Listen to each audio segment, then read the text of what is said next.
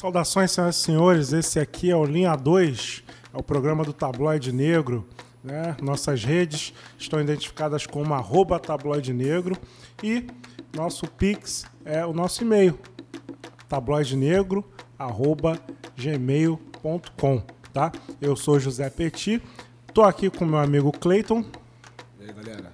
Tá? E hoje o formato é um pouco diferente porque hoje nós seremos entrevistados. Recebemos a proposta para sermos entrevistados e eles estão aqui para nos fazer várias perguntas, vários questionamentos, né, um inquérito, né, nos, nos denunciar, mostrar todas as nossas hipocrisias, todos os nossos defeitos, é tá? hoje que tá Tábua de Negro vai ser desmascarado. É, hoje vocês vão ficar chocados com o que vai acontecer, tá? O que, que vocês têm aí? Fiquem à vontade, assumam aí.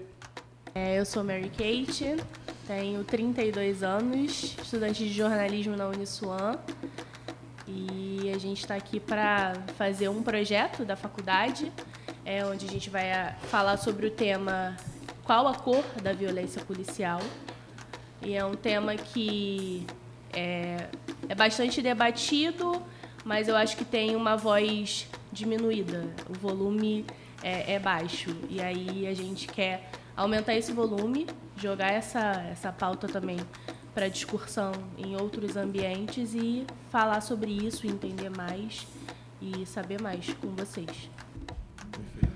Fala pessoal, meu nome é Igor Fernandes, eu tenho 23 anos, também sou estudante de jornalismo aqui na Uniswan. A gente está participando desse grupo que optou por falar desse tema tão importante. Nesse semestre a gente está falando de temas que a gente está julgando muito importantes também. O nosso o grupo da Mary está falando sobre violência policial e o meu está falando sobre intolerância religiosa. Então a gente tá trouxe pessoas que a gente acha e tem certeza que agrega muito esse assunto. Então a gente procurou o pessoal do tabloide e eles, com maior carinho, maior atenção, deram esse espaço pra gente. A gente é primeiramente muito grato a vocês por estarem dando esse palco pra gente. E vamos lá. É, primeiramente, é, eu queria saber de vocês, né? É, é, como que começou o tabloide negro? Quantos integrantes são? Quem são vocês?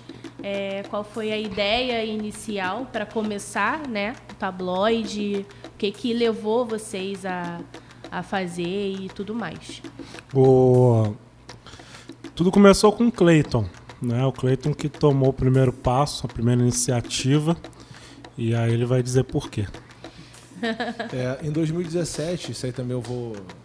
Possivelmente também eu vou falar durante aqui nosso bate-papo. Eu sofri uma violência policial, né?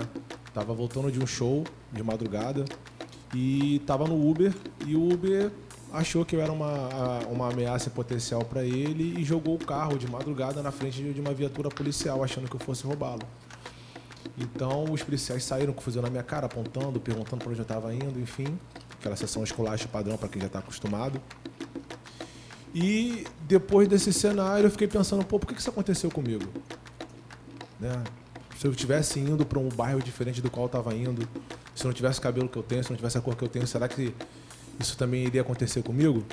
E não que eu não tivesse passado por outras violências, mas essa teve um marco muito grande na minha vida. Então, ao invés de eu ficar quieto e ficar tentando encontrar resposta sozinho, eu fui procurar pessoas que me ajudassem a encontrar algum tipo de sentido ao que eu, aconteceu comigo. Então, conversei com o meu amigo de longa data, o Petit, conversei com o Cláudio também, que é um dos integrantes, mas não está aqui por motivos profissionais de trabalho.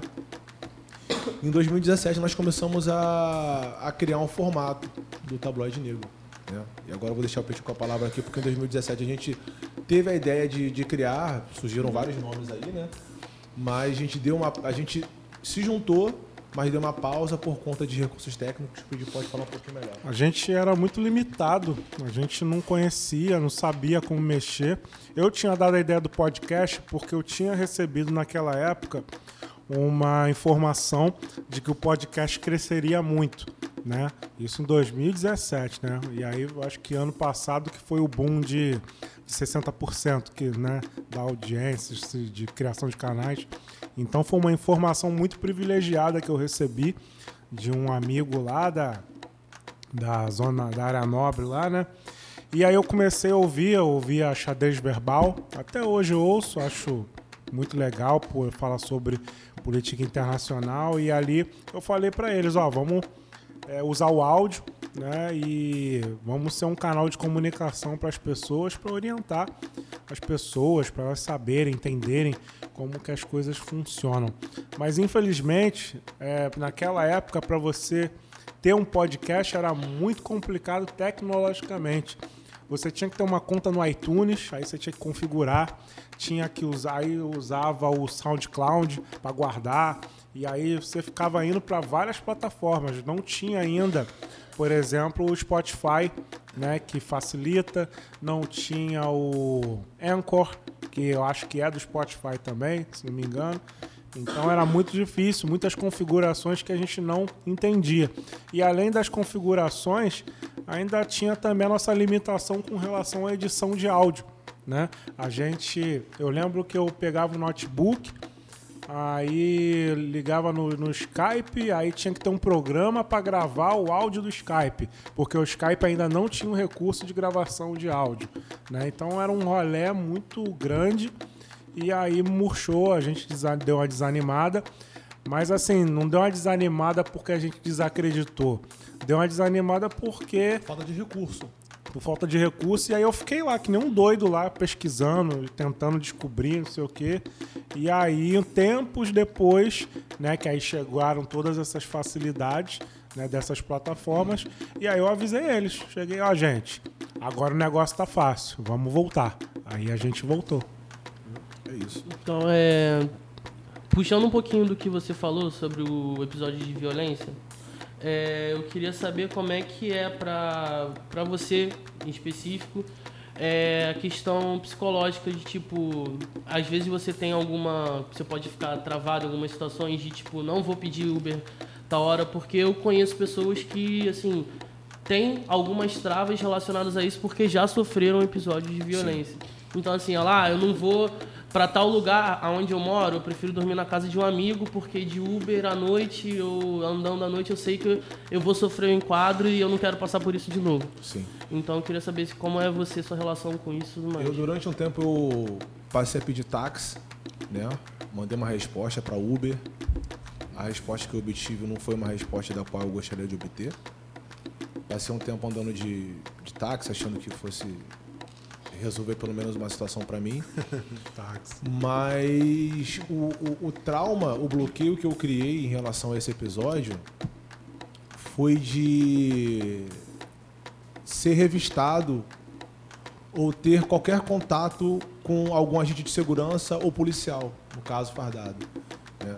Passar por porta giratória ou ter que levantar o braço, isso aí, quando eu vi alguém fardado ou alguém que fizesse contato comigo, já tinha Falei assim, cara, vai acontecer de novo. Era um gatilho para você. Já era um gatilho. Caso. Então, eu frequentemente, por conta do meu trabalho, eu faço viagens que eu tenho que passar por aeroportos, por segurança. Então, eu tiro cinto, eu tiro, eu fico praticamente assim, com nada no bolso, com chave, carteira, justamente para quando passar naquela máquina, não apitar. Porque a primeira vez que aconteceu é, de eu passar numa máquina dessa e apitar, eu travei. Tinha acontecido uma semana antes o fato, e apitou porque eu tava com cinto metálico. E eu comecei a sentir um, um pânico ali. O meu coração começou a ficar acelerado, comecei a suar frio. Imediatamente eu liguei, cara, eu sempre passei por aqui, nunca senti isso. Se eu tô sentindo algo diferente, foi por conta desse episódio. Então toda vez agora que eu vou passar por um caixa eletrônico, por banco, cara, eu me certifico que eu tô sem mochila, que eu tô sem cinto, ou se eu tô com cinto, eu tiro o cinto, já boto ali, carteira, chave, boto a mão no bolso, tento andar simples assim, com bermuda, chinelo, calça, jeans e camisa, justamente para não ter nenhum volume a mais, para não ter essa possibilidade de alguém me revistar. E olha que isso foi em 2017, mas até hoje eu mantenho alguns comportamentos. E, e comigo foi assim, mas com outros conhecidos, com outras pessoas também desconhecidas, o gatilho é outro. O gatilho é outro. E deixa eu te falar, em qual momento assim da sua vida que você percebeu que a sua cor da, a cor da sua pele ia ser um diferencial assim para você, iria te de repente te essa questão da violência policial que você uhum. sofreu, né, da abordagem em relação a a esses gatilhos que você tem agora por conta da abordagem, foi em que momento? Tipo, É, então, assim, é, como a gente, aqui no nosso linhador, a gente segue assim, um- uma, uma vertente, assim, uma ordem, eu preparei até um textozinho com uma mini introdução, que vai até de encontro também com o que você está colocando, para a gente ilustrar essa nossa entrevista barra bate-papo. Tá? Aí depois desse, dessa minha introdução aqui, eu vou colocar também uns vídeos que a gente separou. A introdução começa assim. Meu filho, amanhã antes de sair, leva documento e passa um creme nessas canelas russas. Foi assim que Dona Adélia se despediu de seu filho. Alisson, 19 anos, abastecedor do Ceasa. Sai todo dia de casa às 3 da manhã, chega no trabalho às 4, sai às 13 e vai direto para o curso de empilhadeira porque quer melhorar a vida. Do curso sai às 15 horas e chega em casa às 16. Às 18 já está dormindo. Todos os dias a mãe deixa preparado um café preto, um pão com margarina e mortadela embrulhada no papel toalha em cima da mesa e sempre alerta o filho para levar documento. No dia 12 de outubro de 2001, numa sexta-feira, enquanto descia a rua em direção ao ponto de ônibus, Alisson, antes de conseguir falar que era trabalhador, já tinha recebido ordem para levantar as mãos, se ajoelhar no chão e uma série de perguntas. Tá indo para onde? Tá com o que no bolso? Anda, responde, moleque. Em prantos, Alisson tentando controlar o soluço, fala que é trabalhador e pede para ver a carteira de trabalho e o crachá está no bolso da mochila. Com as mãos para trás e o fuzil apontado para seu rosto, o filho de Dona Adélia observa sua marmita ser aberta e a comida cair. Seu uniforme jogado ao chão e sua dignidade escorrer junto com suas lágrimas. Após longos minutos, Alisson é liberado, sem marmita, com o uniforme sujo e um trauma que seguirá com ele durante toda a sua vida. Apesar de Alisson e Dona Adélia serem personagens fictícios, a história de ambos é real. Em muitos casos, Dona Adélia está na porta do ML reconhecendo o corpo de seu filho ou em algum jornal de televisão implorando por justiça. É, essa história aqui foi o que eu criei ontem, esse- esses dias aqui para esse episódio, esse bate-papo, que é a história de muitas pessoas. Aqui eu não falei a cor da Dona Adélia, eu não falei a cor do Alisson, mas a gente consegue entender. E é uma história que eu tava escrevendo e eu tava quase chorando, meu irmão. Eu tô Sim. quase assim, eu tô, eu tô me controlando aqui para não derramar lágrima. Porque é, é uma história que machuca. A gente sabe que a gente é cerceado do direito de ir e vir, né? Pelo fato de você ter pele preta, ter uma pele mais escura do que a do coleguinha, do que a de vocês mesmo, a gente acaba passando por situações que não deveria passar, né? Mas qual foi a pergunta que você fez mesmo? Em qual momento da sua vida que você percebeu que você seria que você seria julgado pela cor da sua pele? Exatamente. Em, é, em relação a tudo isso, em relação a, a emprego, em relação a, a- ao direito de ir e vir, em relação a- ao jeito que as pessoas olhariam para você. Eu, diferente assim, de muitas pessoas de pele preta, né, de muitas pessoas negras, eu tive muitas oportunidades em, em não enxergar o racismo da forma como ele é apresentado no ICRU. Né? Tive vários episódios que eu sei hoje que é racismo, preconceito racial, discriminação qualquer, como quiserem chamar, mas que eu só fui ter noção a partir de 2017, quando eu soube aquela violência, aquela- essa violência policial, que eu fui tentar entender é, o porquê aconteceu isso. Além de conversar com eles também, busquei muitos livros. Fui passar a, a- a- a integrar palestras e assistir vídeos, ler bastante conteúdo na internet para tentar, tentar entender o que aconteceu comigo. Mas é, é, eu tenho alguns episódios frescos na minha cabeça, que eu vou falar ao decorrer aqui da entrevista, mas foi em 2017 que eu estava com 7, 18, 21, 22. Estava com 30 anos, mais ou menos, eu estou com 35 agora, 29 para 30 anos que eu tive esse episódio, que me fez despertar para ter assim, uma consciência racial um pouquinho mais antenada e atualizada com as questões atuais. Mas o Petit com certeza tem uma outra visão aí Tem a minha, o meu impacto foi diferente, né? O Clayton, como vocês puderam perceber, ele desenvolveu gatilhos, ele fica sensibilizado. Me afetou também os episódios que eu vivenciei, mas foi de outra forma. Foi a questão da ira, né? É, ao invés de de ficar triste, chorar, eu fico com raiva, né? Então, eu acabo descontando isso em várias outras situações, né? Que também estão acabam sendo relacionadas com isso também. E aí tem a questão da indignação, né? Então eu estou sempre indignado, estou sempre revoltoso com algo, com alguém, com as coisas, né? Tudo consequência dessas situações aí que nós vivenciamos. Né? A pergunta aí que você fez foi referente ao lance da cor da pele. Sim. Se não me engano, é a pergunta número 3.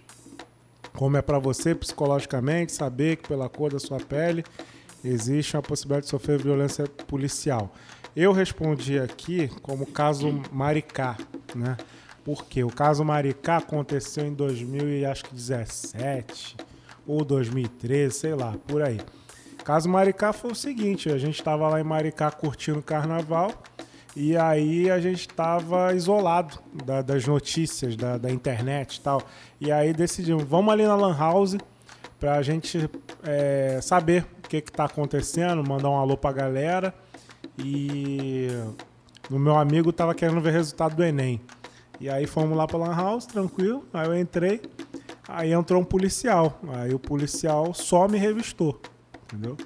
Ele pediu lá meus documentos lá, mas aí quando ele viu que, que eu era graduado, aí ele passou batido, não, não me abordou mais, me liberou, né?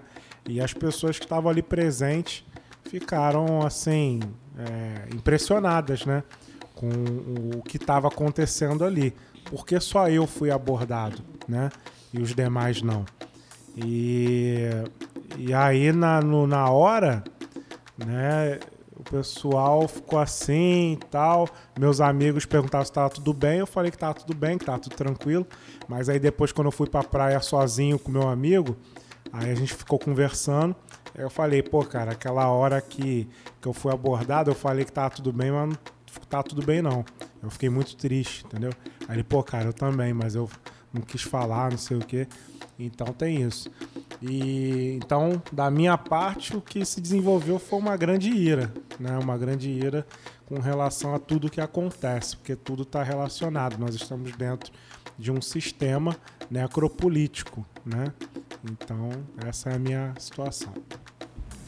É, eu queria só complementar o que você falou e perguntar para os dois uma coisa.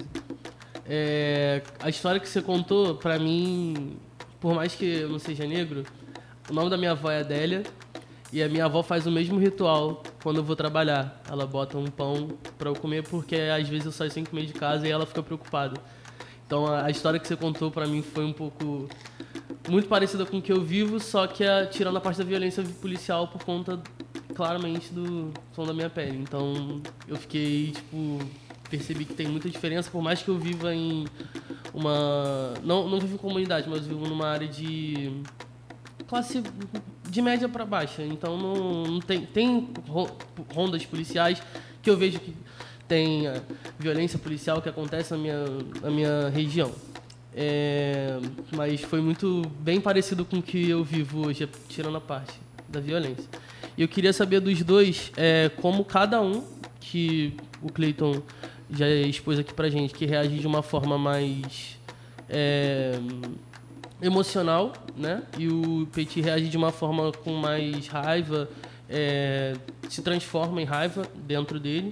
Eu queria como é que queria que vocês me dissessem como vocês reagiram ao caso do policial da Polícia Rodoviária Federal que fez uma câmara de gás e acabou matando um, acho que foi uma, é uma pessoa é, dentro do carro da Polícia Rodoviária. E ela tinha problemas mentais, Sim. só que. É, eu estava conversando isso com, entre famílias nessa última viagem que eu fiz é, para visitar minha família. E um dos meus primos perguntou: pô, cara, você não está cansado disso não? Porque toda hora é uma notícia, toda hora é um comentário. Eu falei: cara, eu tô. Mas a minha prioridade de vida é me manter vivo. Então, para me manter vivo, eu tenho que ser estratégico. E eu aprendi um pouco de, de estratégia lendo. Né? Trouxe aqui, um dos, trouxe aqui um dos livros que eu vou mostrar, mas tem um que realmente me abriu muita cabeça, que foi esse daqui, Tornar-se Negro, da Neuza Santos Souza, que é uma psiquiatra, psicanalista também. E ela, na década de 80, escreveu esse livro explicando o que é ser negro no Brasil. Que não basta você nascer, ter pele escura, para você ter uma consciência do que é ser negro. Né? E lendo esse livro eu pude meio que mudar a chave. Então hoje eu tento agir com muito mais estratégia. Isso que nós estamos falando aqui, fazendo aqui agora, é estratégia pura, é política. Através de uma, uma entrevista, um bate-papo como esse, a gente pode estar alertando outras pessoas que há outros meios, além de uma violência é, é, é, é física, que, que eu também acho válido. Tá? Também acho válido. Mas também há outros meios. Só para a gente talvez ilustrar e elucidar um pouco mais do que eu falo que é o que a gente tem estratégia, eu separei alguns vídeos que eu queria que rodassem agora. Não pisa na minha calçada! Não pisa na minha rua! Eu vou te chutar na cara, filha da puta! Eu vou te chutar na cara! Não pisa na minha calçada! Você é um lixo, seu merda! Marinho, vem pra cá agora! Traz o segurança segurança pública, traz o secretário que você tem que trazer e leva esse filho da puta pra casa do caralho! Vem aqui agora, por favor! Por favor, eu tô te pedindo! Tá? Eu tô te pedindo! Esse prêmio de merda do caralho! Traz o fulano, traz a puta que pariu, vai traz que tem que trazer. Vai ser esse lixo da minha casa. Eu quero você pra puta que pariu, meu. Vai pra puta que pariu. Por que eu vou gritar você? Eu tenho 50 caras pra gritar você. Eu não sou mesmo. Sabe por quê? Porque você é um bosta, você é um merda um bem, que é mil reais por mês. Eu ganho 300 mil por mês, eu quero que você se foda. Você é um lixo do caralho. Marinho, me ajuda, tá? Me ajuda, tá? Agora veja a ousadia de uma mulher que foi parada pela polícia. Vvamos ouvir, ó. Veja que ela vai xingando os policiais, ó. Tô nem aí! Tô Ó. com medo de preso? Tô falando que você me leva preso, ô Paulo! Olha isso. Você me leva preso? Fala lá que na casa de autoridade! Paulo tá mexendo nas minhas coisas! Olha isso. Então resolve essa eu quero ir embora pra minha casa! Veja que ela vai desferindo palavras de baixo calão contra os policiais. Não vou deixar! Você não tá entendendo que ninguém vai pôr isso na minha moto? Ela tá sem habilitação, não respeitou parada ali, a- os policiais que pediram para que a mesma parasse na blitz. E ela vai agredindo os policiais, ó. É até difícil de acreditar, né? A! Ó, Você tá entendendo? Eu tô falando pra você não colocar a mão na minha moto! Que senhor é eu não tenho senhor! Você tá entendendo? tá errada tá e ainda vai agredindo os policiais cometendo crimes ali, ó. Até que a polícia, a polícia tem que tomar uma atitude.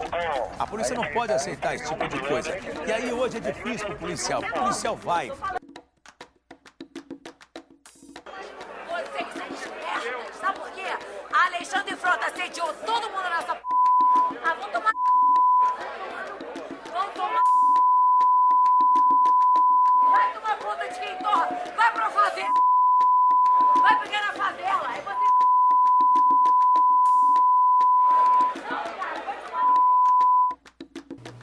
primeira sequência de vídeos aí que eu separei para ilustrar minha resposta, a gente pode ver como que pessoas de pele clara, pessoas brancas, têm um- uma, uma, uma facilidade, uma tranquilidade para se mostrarem totalmente Indignado. indignadas contra a polícia.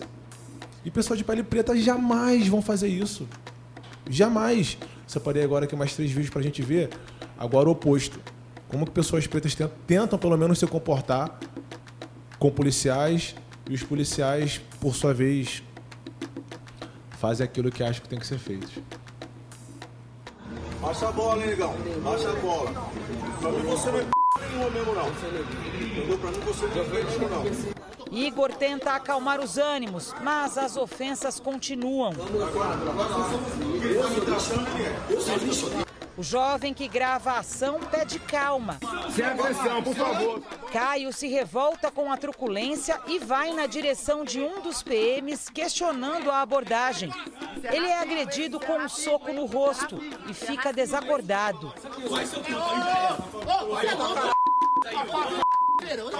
Eu não esperava que ia passar isso nunca na minha vida, entendeu? Eu tenho 33 anos de idade, trabalho Pois é, Márcia, é um vídeo que está circulando na internet que mostra uma viatura da Polícia Militar fechando a passagem de um motociclista que está indo contra a direção dessa viatura e depois o abordando de forma violenta em Vila Carangola, em Petrópolis, na região serrana do Rio. De acordo com a, esse registro, esse fato ocorreu nesse final de semana e o vídeo foi postado por uma página de notícias que fala sobre temas e notícias que ocorrem em comunidades aqui do Rio de Janeiro. De acordo com a postagem, esse homem que é abordado é trabalhador e estava voltando de uma padaria que tem ali na região. Pelas imagens, a gente consegue ver que depois de uma colisão entre a moto, a viatura da PM e um terceiro carro, a viatura é utilizada por esses PMs para pressionar o corpo desse motociclista contra esse carro. Então a gente conseguiu ver a diferença de tratamento que a polícia tem com pessoas de pele preta e com pessoas de pele branca. Então é, a concepção da polícia militar para ser uma polícia ostensiva. Mas ela é ostensiva com um grupo determinado de pessoas. E ela não é ostensiva com outro grupo de pessoas. E entre os dois grupos, onde é que eu consigo me enquadrar? Essas pessoas que estão à mercê de uma violência. Nada me garante que eu vá sair aqui agora e ser confundido com alguém que. algum criminoso, alguma potencial uhum. ameaça. E a gente fica com esse receio, tanto de policiais, de alguns policiais, não todos, não toda a corporação, mas de alguns policiais, de segurança de loja, de segurança de mercado e pessoas na rua. A gente tem muitos exemplos aí. A loja Zara, Sim. Né, criou um código, a Zara zerou para quando pessoas negras, né, negras entrassem na loja, elas tinham que ser perseguidas se fosse tratada como uma ameaça. No Carrefour, o Carlos Alberto morreu estrangulado. No mercado extra, o Pedro Gonzaga morreu estrangulado também. Então, assim, é, é eu não consigo me, não, não me considerar uma potencial ameaça mediante aos fatos que a gente está vendo aí. Eu tenho uma pergunta para vocês que não está no roteiro, mais uma. Olha aí, olha aí. Mas eu queria saber para vocês, diante de tudo isso que vocês relataram para gente, de tudo isso que a gente assistiu, de tudo que de tudo isso que a gente conversou aqui, como é que fica a liberdade para vocês? Como é que essa palavra ela é, vocês conseguem definir? Deixa eu responder essa daí que eu falo muito. Como é que vocês lidam com a liberdade? A gente tem que se planejar, né? Tem que se planejar para tudo, né? Eu quando vou sair, eu tenho que me planejar com relação aonde eu vou, como o que, que eu tenho que vestir, né? O que devo portar, por exemplo, em hipótese alguma eu posso sair sem carteira, né? Eu tenho que sair com a identificação e outra, eu tenho que sair com a identificação de, de do ensino superior para poder passar a mensagem de que não sou, né, é, um, um, o perfil lá que eles esperam lá, sei lá. Então é, tem todo um planejamento e essa liberdade aí é relativa. Ela eu posso ir em qualquer lugar, mas tenho que me planejar, tenho que pensar em várias, é, várias formas de proteção, de precaução. Né? Cleiton falou aí do lance da, da, da do, cinto aí, lá no, no, acho que no aeroporto, né? É, quando eu ia para banco, né? Eu já ia todo programado para tirar tudo, né? Para tirar tudo. Então, as pessoas geralmente se irritam, né? Elas entram na porta giratória, aí bota lá uma chavezinha, uma carteira, aí toca, se irritam com a pessoa. Eu não, eu já sei que vai apitar. Né? Se eu tiver sem nenhum metal, vai apitar, vai travar. Entendeu? Então eu já vou sabendo que eu tenho que tirar tudo. Então eu chego lá, começo a tirar o ritual todo, de tirar tudo, colocar aquele negócio onde bota, ficar cheio de coisa lá. Tudo de que tem metal eu coloco, né? E então, os lugares onde eu vou, né? E aí a questão da, é, das regiões, né? Por exemplo, eu tenho, a gente tem moto, a gente anda de moto. Então, se eu for para a favela, eu tiro o capacete. Se eu andar no, no, nas zonas principais aí, nas vias urbanas, aí eu coloco o capacete, entendeu? Então, eu tenho que me adaptar de acordo com o local aonde eu estou, entendeu? Sendo abordado, tem toda a questão do vocabulário também para dar a entender quem você é, né? Então tem toda essa questão de liberdade aí é relativa, entendeu? É, sobre liberdade, eu, eu assim, com, com a minha experiência particular, com 18 anos eu já tinha carteira de motorista, a permissão no caso, né? E meu pai me liberava o carro para ficar andando. Eu sempre dirigi bem. E com 18 anos que eu tirei a permissão, eu fui parado mais de 12 vezes. Mais de 12 vezes por policiais. Eu com a permissão, aí, aí é a nossa diferença, né? Ele é emotivo, né? E eu sou ra- raivoso. Eu com a permissão, eu não andava de carro. Porque eu sabia que se alguém me parasse eu ia ficar irritado e aí ele ia dar caô, não sei o que. Então, ele andava, né? Aí- Mas eu ficava, nem andava. E meu pai me emprestava o carro dele, que nem era o carrão, era uma, uma Fiat Uno na época. Mas eu parei mais de, fui parado mais de 12 vezes. Válido também ressaltar que todas as vezes que eu fui parado não tive nenhuma violência policial. Os policiais sempre foram muito bem educados comigo. Mas por que que me paravam? Quando eu vou conversar com alguém que tem carteira de motorista aí, ele fala que nunca foi parado, pô. Fala que né, se foi parado uma vez é muito. E isso eu tô falando somente com a permissão, fora as outras vezes. E aí tem a questão aí da que a gente conversa, né? A questão do, da, do disfarce que a gente começa, as adaptações, né?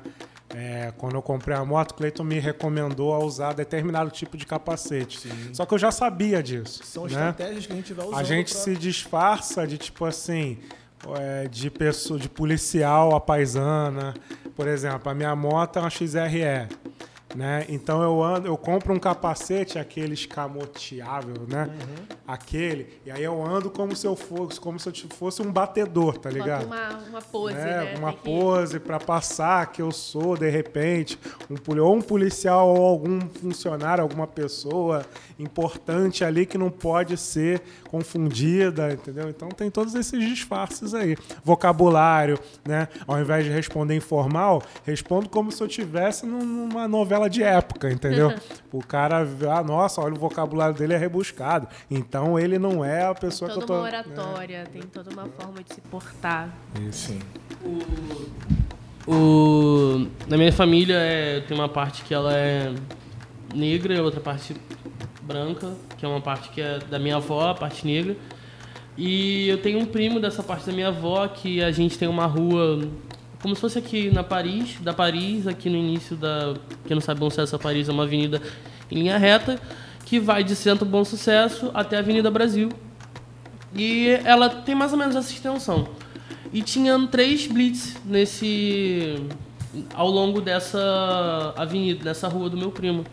Ele parou nas três. Na primeira ele falou, porque meu primo ele era farmacêutico, meu primo era negro, tinha quase dois metros de altura, era farmacêutico e ele sempre andava com carro do ano. E assim, ele sempre gostou de carro.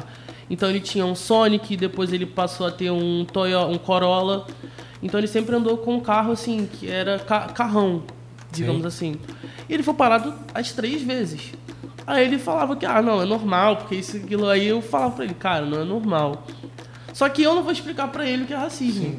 A mulher dele, ele se casou, e ele parava todas as vezes antes de chegar na casa dela, ele era parado que tinha uma blitz de. que toda, todo, todo dia tinha. E todo dia ele era parado antes de chegar. Nossa, por que, que você demorou? Você falou que tava 10 minutos. Não, porque eu parei na blitz. Pra ele já era normal. Era uma rotina. Era uma rotina. Aí teve um dia que ele foi parado com ela no carro. Ele saiu de praxe já, como vocês falaram, tem um protocolo, protocolo entre muitas aspas, antes de entrar no, no, no banco. Ele já tinha um protocolo dele de separar na Blitz, que ele já, levan- já saía com a mão pra cima, mo- mostrando que era trabalhador e tudo mais. E quando ela saiu do carro, o policial não revistou ele, só saiu. E ele entrou no carro indignado, ela me falando, ele não, ele não entendeu. Porque, ué, você saiu do carro, ele já me liberou, geralmente ele me para, me revista. E, e aí ela falou: Você não entendeu, Rafael? Que o nome dele era Rafael. É, você não entendeu, Rafael, o que, o que aconteceu? Aí não. Aí ela começou a contar. Só que aí foi o que aconteceu mais ou menos com você. Ele só foi descobrir isso depois de certa idade. Durante a vida dele, ele achava sempre normal. Ele sempre achou normal piada e tudo mais, porque o pai dele era militar. Então ele estudou em colégios que são muito bons. E ele geralmente era o único negro. Ele era a única pessoa que escutava hip hop na, na sala. E ele sempre sofreu tipo, tipo de piada que ele sempre levou como piada. Só que na realidade era racismo e ele não aceitava, ele não entendia, porque o pai dele também não, não conversava com ele sobre isso. Então para ele foi sempre tudo muito normal. É, nessa brincadeira tem um amigo que ele tomava multa no condomínio. Era um dos poucos negros do condomínio lá na Barra. Vira e mexe tava tomando multa. Tomando multa, qualquer be- besteirinha tava tomando multa. E aí ele fez esses mesmos questionamentos aí, por quê, não sei o quê. Eu, pô, cara, tu não entendeu ainda do que se trata, entendeu? Tem, ó, outro caso, ele, quando ele era mais novo, a gente saiu com o carro do meu pai. A gente estava em Araruama. A gente saiu do carro do meu pai, eu e ele, que meu pai tinha pedido pra gente ir no mercado. O carro do meu pai na época era o Honda Civic do ano. A gente saiu, fomos até o mercado, compramos o que ele tinha pedido para comprar e voltamos. E a gente conversando. E a gente era novo na época. A gente conversando, conversando, brincando e tudo mais. Aí para entrar na casa dele tinha que vir reto e depois virar uma rua esquerda. Quando virou a rua esquerda, uma viatura parou e já começou o giroscópio. Eu, ué, por que, que a gente tá, tá sendo parado? Aí o meu primo falou, relaxa, é normal. Aqui deve estar deve tá achando que é alguma coisa. Parou. Aí a gente parou assim, quando chegou em casa, aí o pessoal em torno começou a falar, gente, ele só parou porque era o Rafael que estava dirigindo. Que era o meu primo. Meu primo já nessa época novo já bateu quase dois metros. E eu do lado, era baixinho, E esmirrado. essa, e essa, essa falsa proporção aí que pessoas pretas não podem ter coisas caras ou coisas Uhum. novas ou coisas de qualidade, vai além do, do policial. Tá nas pessoas também. Sim. Em 2013 eu tinha acabado de comprar um HB20, tinha acabado de lançar o carro. Comprei, zerado, bonitinho, cheirando a novo. Quando eu cheguei no posto para abastecer, o frentista olhou aqui assim, pô, meu irmão, esse carro é de quem, cara? Porra, e carrão. Eu falei, pô, carro é meu. Aquele, pô, o carro é teu mesmo? Eu falei, é, pô, o carro é meu, cara. Porra, carro maneiro, pô, nunca vi esse carro não. E eu passava na rua, as pessoas olhando assim, tipo assim, pô, carro bonito, que era um carro que chamava atenção na época, e ficavam mais estranhadas, estranhas quando eu, eu que era o vidro era fumê, eu abaixava o vidro e via que era eu dirigindo com esse. Pô, não, calma aí. A conta não fecha. A conta não fecha. Ah, esse pensamento logo é, é de alguém. É de alguém. É de alguém. É isso. É, vamos caminhar para a pergunta 6, né? Ah, obrigado. E vamos. Obrigado, fico muito vamos, feliz. Vamos fazer. Vamos aqui para a pergunta 6. É, em relação aos anos, né, que a gente tem buscado é, a diferença e a igualdade entre todos, né? As pessoas falam muito sobre isso, sobre igualdade, igualdade, direitos iguais. É, vocês acham, assim, eu perguntando diretamente para vocês, que a gente está perto de chegar em, em- a viver em uma sociedade tão desigual e violenta, onde nós iremos, onde você vai poder sair de casa sem precisar se preocupar em se você pegou sua carteira, porque é- é- é isso me, me, me deixa, me toca muito, porque eu tenho essa mania de sair de casa sem documento. Eu, eu saio muito sem documento. Às vezes a minha mãe fala: Minha filha, você não levou nenhuma identidade. Se acontecer alguma coisa, como é que vão te identificar? Mas assim, ela fala de acontecer alguma coisa, é algum acidente, Acidente. alguma coisa. Mas nunca é uma preocupação se de repente o policial me para e pergunta: Cadê seu documento? Você é filha de quem? Você está fazendo o que aqui? Entendeu? Eu não tenho essa preocupação em sair de casa e, e- e levar meu documento. Às vezes eu saio de casa sem nada e vou ali na rua e problema, entendeu? Então vocês acham que a gente está próximo, a gente está conseguindo chegar em, José Petit, em é algum, em algum lugar? Ele já riu ali, deixa ele responder que ele se animou. Ele se animou. Rapaz, eu acho que eu perdi aqui, ó. Ah, não, achei. Demorou tanto a chegar no roteiro que ele até se perdeu. É. Eu quando vi, quando eu vi essa pergunta, né? Eu fiquei é, assim, ah, será que vamos conseguir? Será que vai chegar? Não sei o quê. Cara, eu já- eu já estou num ponto que eu tenho outras metas e prioridades, né? Que é a sobrevivência e a busca pela saúde, né? Então, tipo assim, é tanta questões, são tantas questões para resolver, tantos problemas que nós vivenciamos, que hoje o que eu busco é sobreviver, né? Ter ali uma dignidade, né? Então, eu tinha esse lance, pô, será que um dia a gente vai conseguir vencer o racismo, acabar, não sei o quê? Aí eu, pô, é tanta questão aqui que não dá agora para pensar nisso, entendeu? E é muita indignação mediante as coisas que acontecem toda semana, né? Vocês falaram aí do cara aí da do cara não, né? Da vítima, né? Que da que foi aí executada lá no carro da Polícia Rodoviária Federal, né? Mas antes já tiveram vários outros casos, né? De diversas formas de execução, né? E aí é a indignação que vem, né? Porque a gente não pode se manifestar muito. A gente até se manifesta, mas aí dá caô também quando vai se manifestar, né? E as reivindicações no cotidiano, né? Você me pergunta se eu acredito que um dia vai melhorar. Enquanto isso, toda semana eu tenho que ouvir uma gracinha, entendeu? No, no lugar onde eu tô, né? Eu, por exemplo, se eu frequento uma igreja, né? Nessa igreja eu tenho que ouvir piadinha, né? Eu tenho que ouvir alguma gracinha e aí eu tenho que lidar com aquilo. Então, como é que eu vou ficar me preocupar? Será que um dia vai melhorar? Não tenho tempo para isso. Eu tenho outras coisas para resolver. Tá? Mas o Cleiton tem tempo. Eu acho que o Cleiton ele, ele consegue acreditar um pouco mais. Ih, tá enganada. Eu não tenho uma visão otimista. Acho que a gente não vai melhorar da forma como a gente. Ah, mas eu acho que vai sim, tá? Só para finalizar. Ah, tá. Acho, através do extermínio. extermínio toda a população branca. Tô brincando, tô brincando. Vocês serão poupados. Obrigada. É, eu não tenho uma visão muito otimista porque enquanto o Petit está se preocupando em sobreviver e buscar saúde, as pessoas estão se preocupando em provar que a Terra é plana, pô. E aliás, que, que a Terra não é plana. Verdade. Então são dogmas já estabelecidos que a gente está tendo que provar que a Terra é redonda. E tem questões muito mais urgentes como essas: racismo, a fome, a desigualdade social. Mas como aqui o tema é racismo, essa pergunta também deveria ser feita para vocês, pessoas brancas também, porque vocês fazem parte desse sistema que alimenta o racismo. Pergunta não, cara. Não, assim, aqui é uma entrevista, mas é um bate-papo também. Porque quando o Petit sofre as piadas, quando eu sofro as piadas, tem outras pessoas de branca também em volta ouvindo. E ninguém toma partido.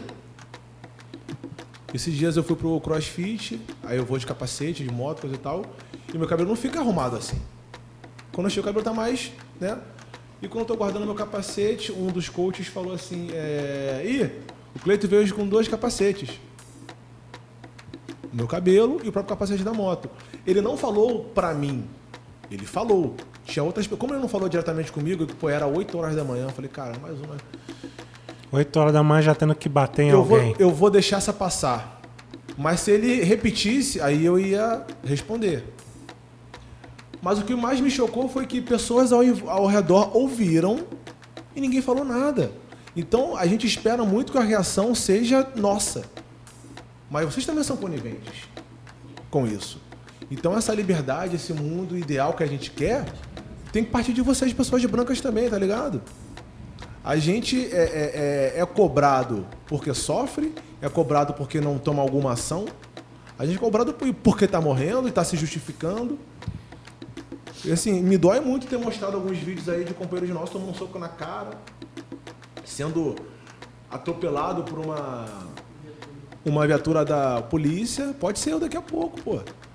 Quantas pessoas brancas se revoltam quando isso acontece? Verdade. Então essa liberdade que a gente quer, essa igualdade, já está partindo da gente há muito tempo. Eu acho década que de agora 70. falta o outro lado. Década de 70, 80 aí, o movimento negro unificado estava na pista. Abdias Nascimento, Sueli Carneiro. Entendeu? Djamila Ribeiro agora, AD Júnior, várias pessoas novas também. A gente aqui do Tabloide Negro, que a gente também quer ser uma referência nesse cenário. A nossa parte a gente vem fazendo há muito tempo. Cadê as pessoas brancas influentes? E a gente também não pode falar que melhorou. Tipo assim, que melhorou. Ah, melhorou muito. Não, pô, como é que melhorou? Entendeu? Com gente morrendo dessa forma. Não melhorou. Melhorou? Talvez, sim, muita coisa, mas ainda não chega perto do mínimo. Entendeu? Enquanto tiver pessoas morrendo da forma que estão morrendo, sendo executadas da forma que estão sendo executadas, não melhorou. E a gente vai continuar esse processo de luta, de reivindicação, entendeu? Eu acho que a grande justificativa que a parte branca dessa história usa é a questão do lugar de fala. eles falam muito sobre essa questão de ah, não é o meu lugar de fala. Mas assim, eu tô falando. Agora eu falo por mim, Mary Kate. É, quando a gente se propôs a, a, a fazer é, é, essa pauta, quando a gente escolheu esse tema, foi nos apresentado um leque de temas. A professora chegou com vários temas e, olha, tem esses temas aqui, sobre o que vocês querem falar. E quando eu vi o tema qual a cor da violência policial, eu falei, cara, é um tema que a gente precisa falar sobre isso. Porque é, eu falo com a minha mãe, eu, eu, converso muito com a minha mãe. A minha mãe, ela é tem 60 anos, ela é de, da década de 60. A minha mãe tem muitos pensamentos ainda antigos, né? Aqueles pensamentos muito tradicionais. E eu gosto de levar essas discussões para ela porque eu gosto de ver qual o impacto que isso dá nela e eu consigo ter uma visão de uma outra época e, e ali eu vejo um público através dela. Então, eu falo sempre com ela. E quando eu comecei a ver, pesquisar sobre o assunto, eu vi como isso é, é de, um, de uma forma. É, como é grande isso. O movimento, a violência, o racismo. E é muito. E eu comecei a me questionar, cara, eu não passo por essas questões sabe? Eu não vejo, mas, poxa, como que eu posso é, é, falar sobre isso? Porque se eu falo, é, outras pessoas que às vezes não escutam vocês, mas me escutam. Sim. Você entende? Então, assim, eu tenho um ciclo que, que não anda nos meios, de repente, que vocês andam. É um meio diferente. E não escutam as, a, o que você fala. E eu tenho esse acesso a essa informação. E quando eu falo, eu estouro a minha bolha e eu levo aquilo para outras pessoas. E as pessoas vão passar e falar assim: cara, realmente é isso. E aí ela, a, a pessoa, vai levar para outra pessoa, assim como a minha mãe vai levar para as amigas dela e as amigas da minha mãe, e isso vai se disseminando e eu acho que é a partir daí que começa a mudança. Eu acho que falta a gente. Eu sei que não é o meu lugar de, fa de fala e eu não nunca vou sentir o que vocês sentem. Não tem como, porque eu não passo por isso. Mas se eu falar, as pessoas vão entender o que vocês passam e, e de repente começar a se policiar, como de repente o cara que falou com você isso, ah, veio com dois capacetes. E a pessoa virar e falar assim, cara, que é isso? Isso não, não é certo, não é isso. É, e até mesmo entender e, e entender procurar saber, ver as informações, ver dados. Porque quando eu comecei a estudar, eu vi, ah, 50% da população brasileira são compostas por negros. Até um pouco mais. Ou seja, ou seja, a minoria é branca. Então não era vocês que eram para passar por essas questões se a gente está falando de minoria. É. Você entende? Ah, dois pontos nessa sua fala aí. Quando você fala, ah, não é meu lugar de fala, eu acho isso muito perigoso, porque, como você falou assim no, no início, muitas pessoas se escondem atrás desse argumento de lugar de fala. De lugar de fala. A, a filósofa Djamila Ribeiro, ela escreveu um livro sobre isso e as pessoas deturparam muito o conceito de, de lugar de fala. Lugar de fala simplesmente é você saber de onde você está partindo, quais são as suas limitações e o público que você quer atingir. Né? Você pode ser uma pessoa branca, de olho claro, abastada, morar na Zona Sul, mas você pode sim falar de negritude, você pode sim, você vai ter as suas limitações, mas você tem que falar por, por uma questão social, para justamente você atingir as pessoas que estão ao seu meio. E um outro ponto é sobre ser minoria. Nós somos minoria economicamente. Então é bom pessoas brancas estudarem, é bom sobre racismo, é bom pessoas brancas também estarem atentas, mas é bom também oportunizar financeiramente pessoas pretas como a gente para ter espaço, para ocupar cargos. Entendeu? E não estou falando aqui, ah, vou pegar uma pessoa desqualificada e botar aqui só. Não, não é isso não. Tem pessoas qualificadas pra caramba aí fora, querendo uma oportunidade, mas pela identificação que vocês têm entre vocês, a prioridade vai ser botar uma colega, vai ser uma pessoa também qualificada, mas não vai botar. Eu vou ter que ter três qualificações acima, falar inglês, francês, árabe para conseguir uma oportunidade igual uma pessoa e que tem menos qualificação do que eu. É isso, então quando a gente fala assim de oportunidade, lugar de fala, mais economicamente, financeiramente, a gente precisa de dinheiro. Pessoas pretas precisam de dinheiro para sobreviver, para viver e para criar. A gente tem que, em algum momento, deixar de sobreviver, de correr atrás do prejuízo. A partir desse momento que eu que eu entendo que pessoas pretas tiverem dinheiro suficiente para viver decentemente, a gente começa a estar em, em- em- pé de igualdade com, com vocês, pessoas brancas.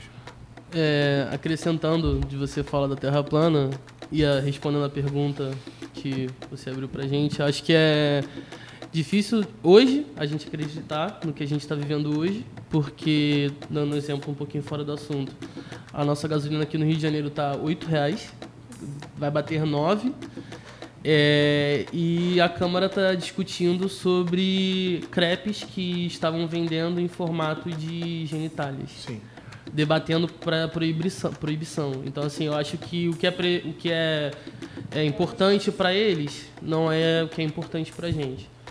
É, falando agora de mim, o meu ciclo, é, eu agradeço bastante porque tenho, eu tenho pessoas que são de. até- acho que eu já até comentei com vocês em off que eu tenho uma amiga que ela faz parte da UFRJ de um grupo que é o Nega, que conta histórias de. que geralmente as histórias infantis são só de garotas e meninos brancos fazendo coisas que outras pessoas não fazem. E elas estão. E ele, o objetivo deles é outro, eles contam histórias de pessoas negras para crianças negras, para elas terem essa essa vivência, essa vivência de histórias que geralmente a gente tem, só que as pessoas, enfim.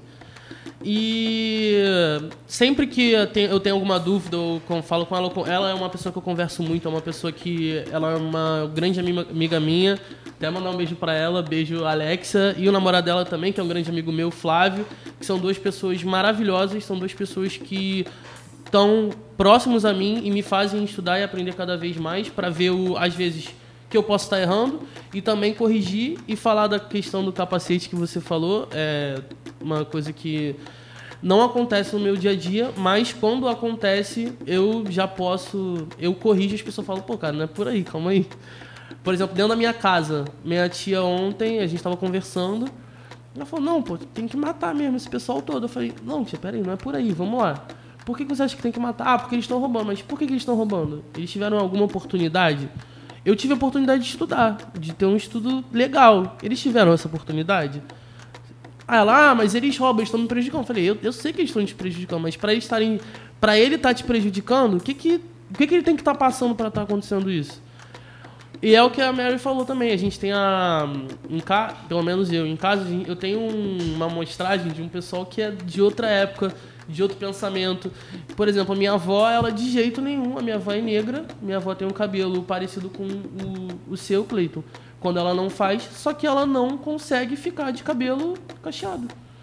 Ela fica com cabelo liso o tempo todo. Eu falo, vó, Põe o cabelo cacheado. Eu nunca te vi de cabelo cacheado, Val. Eu sei porque quando ela fica muito tempo sem fazer, fica. A, a raiz fica. Eu falo, vó, bota o cabelo natural. É bonito. É, é, é bonito. Põe. A gente, eu vou, eu vou procurar, vou te ajudar. Tem salão especializado. Tenho uma amiga que conhece. Tem uma amiga que tem uma prima que faz cabelo. Bota, é bonito, vó. Vamos botar. Aí ela, não, não, é porque é feio, porque é isso, porque é aquilo. Aí ela começa a falar um monte de palavras que, assim, eu sei que são. Assim, eu começo a explicar pra ela, não, vó, não é por aí. É, porque lá, na, lá no. Lá, Sim, quando sim. ela era mais nova, a mãe dela falava isso pra ela, que era aquela escova quente que passava, que queimava o couro cabeludo. Aí minha avó fala que não, que não consegue. Eu passei, a minha prima passa por isso, ela não, eu falo, pô, tu vai, ela não tá, não fez o cabelo. Eu falei, vai assumir o cabelo, maneiro, legal, vai ficar bonito pra caramba. Aí ela, não, não consigo ainda, não tenho, não tenho força pra isso. Vou deixar meu cabelo liso. É um processo. Bem, gente, esse aqui é um o Cláudio, né? Infelizmente ele não pôde estar presente, mas ele deixou aí uma resposta para alguma das perguntas que foram feitas. Então a gente está deixando esse momento para ele poder responder. Fala aí, Cláudio. Fala galera, então, respondendo uma pergunta aqui que eu achei super interessante, é como você se sente quando você está em um local público perto de policiais, né? Então, assim, falando como uma pessoa preta que já tomou sei lá quantas duras na vida, eu não me sinto nem um pouco protegido. A pergunta era como você se sente, né? Ameaçado ou protegido? Eu não me sinto nem um pouco protegido, muito pelo contrário, eu fico com medo. Eu posso dar aqui alguns exemplos. É, quando eu era mais novo, eu tomava duras, assim, tipo, bem pesadas mesmo, aquele tipo de baculejo da polícia. E assim, depois disso, eu fiquei meio que traumatizado, né? Sempre quando eu vejo um carro de polícia ou algum policial assim na rua e eu tô passando perto, eu fico logo com medo, me sinto super ameaçado. É, quando eu tô indo pra academia aqui, por exemplo, perto da minha casa, na esquina da minha casa, né? Volta e meia rola de passar a polícia ou ter algum policial, passar carros de polícia ou ter um policial assim na esquina. É, eu tiro quando eu tô indo, né? Normalmente pra academia, eu tô com meus fones, assim, no ouvido, né? E quando eu passo por um policial, quando eu vejo que eu tô chegando perto aqui na minha esquina e tem um policial, eu tiro os fones pra ouvir, né? Vai que eu tô passando, os caras me chamam, sei lá, e aí, meu irmão, sei o quê, costa na parede. E eu não ouço, então eu tô ali é, no risco de ser baleado, né? Um risco eminente de morte, né? Um risco de vida. Então é, é muito complicado. Pessoas negras já nascem com um alvo nas costas, né? Então eu sempre quando estou perto da polícia eu me sinto acuado, com medo, nunca protegido, muito pelo contrário, né? Quem dera. Eu acho que a vida de alguém que passa ou que quando vê um carro da polícia e se sente protegido, pô, a vida dessa pessoa deve ser ótima, porque a minha não é. é a gente falou aqui agora, né? Falamos sobre diversos assuntos, acho que a gente já conseguiu extrair tudo que a gente queria. Mas antes da gente encerrar, eu queria saber se vocês têm alguma consideração final, algum. A gente vai montar né, a matéria, vai passar um videozinho uhum. na sala. É, se vocês têm algum recado, alguma. Sim. O que vocês querem deixar aí pra gente? O recado seria com relação a essa violência policial, que é o tema, né? Uhum. A minha, meu recado, minha dica para o homem, para a mulher negra, né? Entenda como funciona a PM. Essa é a minha dica. Isso ajuda. Né? Eu não vou dar detalhes aqui de como se portar numa abordagem, porque senão vou. Vai, vai. Porque isso varia de local, situação, tem vários contextos. Mas a minha recomendação é essa. Entenda como funciona a PM da onde você está. Né? Eu conheço a PM do, do meu bairro. Né? Conheço as pessoas que dão plantão ali e sei como que eles funcionam, né? Por exemplo, vocês já podem começar pesquisando sobre a questão da, da mancha criminal, como é que funciona, né? E, e a outra é uma indicação, né? Para vocês entenderem aí, o Cleito trouxe até o livro, né? Necropolítica, né? Para vocês entenderem como que funciona o nosso sistema atual, né? Porque se você não entender o nosso sistema atual, você vai se impactar, você vai ser um luto a cada morte que a gente presencia aí na TV, né? E se você vivenciar um luto a cada morte que você vivencia na TV, na TV você vai adoecer. Então, infelizmente, a gente tem que se adaptar, né? E tem que entender o que, que está acontecendo. Então, essa é a minha sugestão.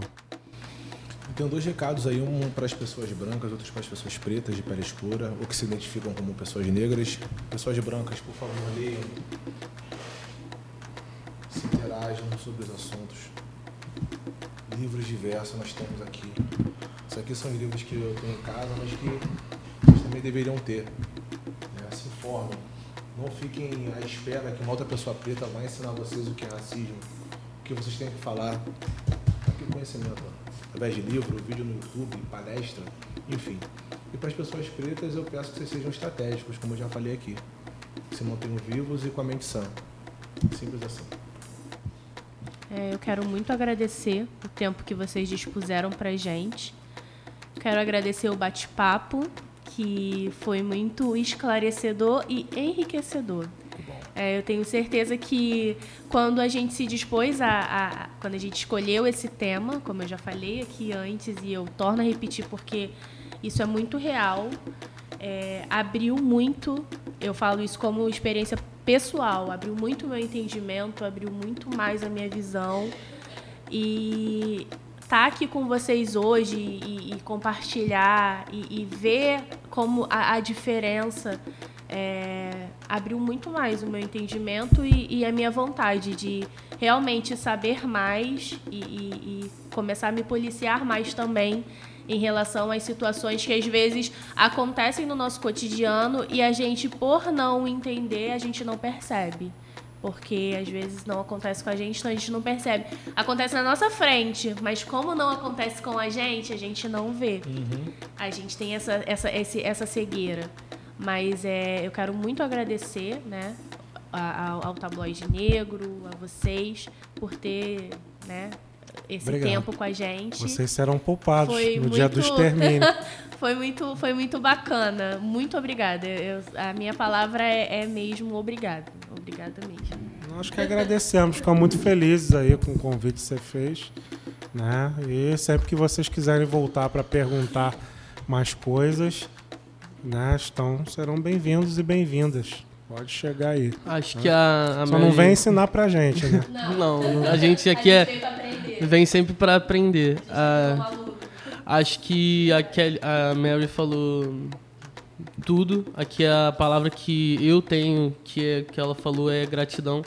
Gratidão por vocês estarem dividindo, dividindo com a gente e com todo mundo que está assistindo um pouquinho da vivência de vocês. Tá passando pra gente o conhecimento de vocês e fazendo a gente crescer, assim como ser humano e também como estudante. Que aqui é, não sei se foi a da Mary, mas é uma das primeiras entrevistas e bate-papos oficiais que a gente está fazendo. Então, agradecer vocês por essa oportunidade que vocês deram a gente. De novo, agradecer.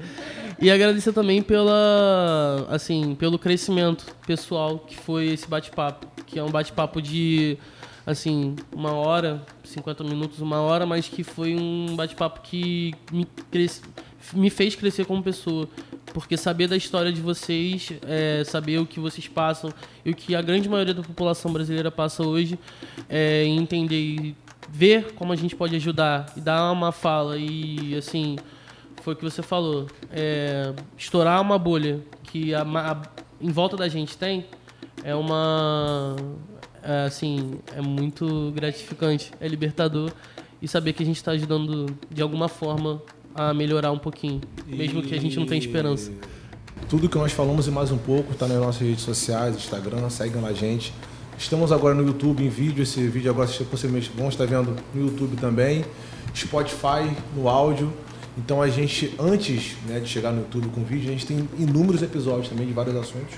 Né? Por favor, quem se interessar, pode ouvir a gente no Spotify. A gente ouviu Linha 2 de violência, violência policial. policial. Ah. Assistam, tá, gente? É, é bom. muito bom. É muito bom. E eu também assisti os outros que eu é isso aí. E os é outros também. Que é... E assistam esse que a gente está participando. É isso aí, é isso aí. muito obrigada, tá, Valeu, gente? Obrigadão mesmo. Valeu.